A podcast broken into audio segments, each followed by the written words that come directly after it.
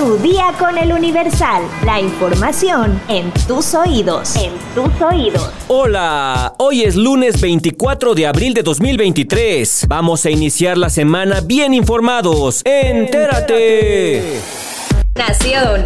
Por tercera vez en lo que va de su mandato, el presidente Andrés Manuel López Obrador dio positivo a COVID-19, por lo cual tuvo que suspender su gira de trabajo privada por Yucatán, donde supervisaría los avances de la construcción del tren Maya. Este domingo por la mañana comenzaron las versiones sobre el estado de salud del presidente. Primero se dijo que el titular del Ejecutivo, quien durmió en Mérida, Yucatán, no se sentía bien, y antes de una reunión programada con el gobernador Mauricio Vila Dosal, donde evaluarían los avances del tren Maya, se decidió que regresaría a la Ciudad de México. Otra versión indica que durante el desayuno, acompañado por funcionarios de Fonatur, encargado de la construcción del tren Maya, el mandatario sufrió un desvanecimiento, por lo que se decidió cancelar la gira y regresar de inmediato a la capital del país. Ante las versiones sobre la salud del presidente, se consultó al vocero de la presidencia, Jesús Ramírez Cuevas, quien aseguró que eran falsos los rumores, que el mandatario se encontraba bien y que continuaría con su gira de trabajo Yucatán. Otra versión que circuló alrededor de las 3 de la tarde mencionaba que el presidente López Obrador presuntamente habría sufrido un infarto cuando se disponía a desayunar. Sin embargo, cerca de las 3 de la tarde con 27 minutos de este domingo, por medio de sus redes sociales, el presidente envió un mensaje en el cual explicó que dio positivo a SARS-CoV-2, que no era grave y que su corazón estaba al 100. Dijo que se mantendría en aislamiento y reposo unos días y que el secretario de Gobernación, Adán Augusto López,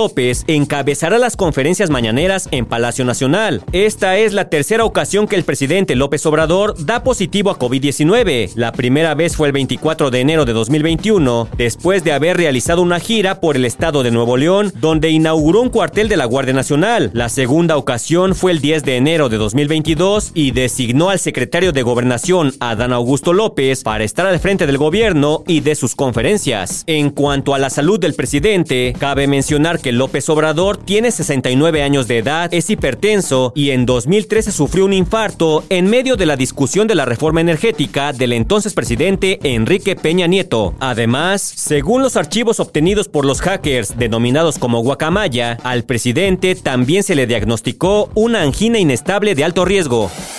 Metrópoli. Durante este fin de semana en las redes sociales comenzaron a circular varios videos de una pelea campal en las trajineras de Xochimilco.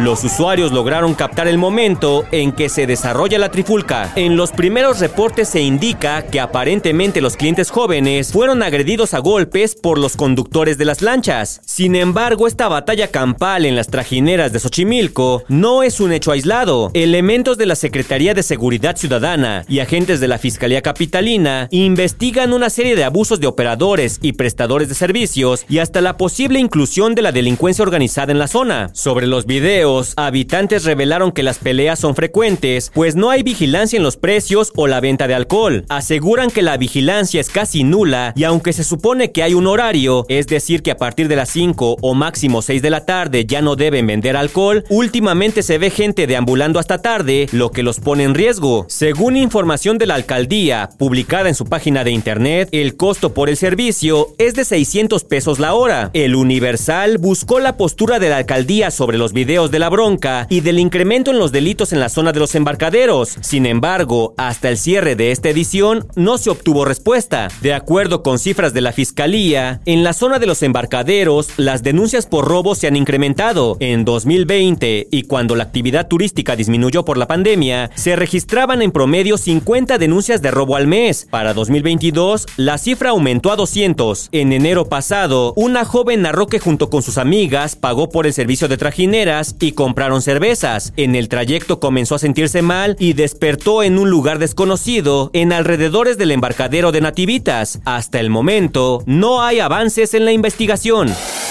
Estados.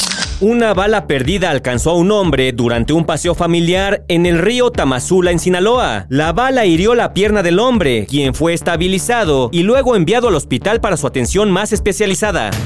Al menos seis heridos dejó accidente de autobús de pasajeros en la autopista Mérida-Cancún. El autobús de la línea de ADO salió de camino y terminó adentro del monte. Las personas heridas fueron trasladadas al Hospital General de Valladolid. Proponen hasta dos años de prisión a quien realice reportes falsos al sistema de emergencias en Guanajuato. La iniciativa fue presentada por el Partido Verde Ecologista, la cual también busca imponer una multa de 50 a 100 días dan 116 años de prisión al autor intelectual y material del ataque armado a casinos clandestinos en Sonora. Fue condenado por los delitos de homicidio calificado con premeditación, alevosía y ventaja en número de 3 y por tentativa de homicidio calificado con premeditación, alevosía y ventaja en número de 5. Asesinan a tres en Ojo Caliente, Zacatecas. Ocurrió mientras se realizaba una competencia de ciclismo. El alcalde Daniel López Martínez, quien estaba en ese evento deportivo, en un video en redes sociales, continuó con la competencia y comentó que se trató de un percance. Mundo. Estados Unidos, Francia, Alemania y el Reino Unido, entre otros, empezaron a evacuar este domingo a sus ciudadanos o a su personal diplomático de Sudán, donde los combates entre el ejército y los paramilitares entraron en su segunda semana. La violencia en este país del noreste de África, de unos 45 millones de habitantes, se desató el pasado 15 de abril entre el ejército del general Abdel Fattah al-Burhan, gobernante de facto de Sudán desde el golpe de 2021, y su rival, el general Mohamed Ahmed Amden Daglo, líder de las fuerzas de apoyo rápido. Los enfrentamientos tienen lugar esencialmente en Jartum, que es la capital, y en la región de Darfur al oeste del país. Hasta ahora, más de 420 personas han muerto y 3.700 resultaron heridos, según la Organización Mundial de la Salud. El Papa Francisco pidió que ambos bandos en disputa retomasen el diálogo ante la grave situación que vive el país. Dos treguas acordadas previamente en la semana no lograron detener los choques. La violencia ha desplazado desplazado a decenas de miles de personas hacia otras zonas de Sudán y a las naciones vecinas Chad y Egipto. Es por eso que varios países del mundo intentan sacar de Sudán a sus ciudadanos, ya que los encarnizados combates entre las fuerzas de los dos generales en el poder no dan tregua. Los tiroteos se intensifican en la capital y sus alrededores. Aviones de combate sobrevuelan la zona mientras van avanzando los blindados paramilitares. Los ataques ya destruyeron o obligaron a cerrar un 72% de los hospitales en las zonas de combate, así lo alertó el sindicato de médicos. En Jartum, una población de 5 millones, el conflicto dejó a los civiles aterrorizados refugiados en sus casas y muchos temen un recrudecimiento de la violencia tras la salida de los extranjeros. Atrapados entre los combates, carecen de agua y electricidad, mientras las reservas de alimentos se van agotando. Las redes de internet y teléfono funcionan de manera intermitente. El Programa Mundial de Alimentos advirtió que millones de personas más podrían sufrir hambre debido a la violencia en el tercer país más grande de África, donde un tercio de la población necesita ayuda humanitaria.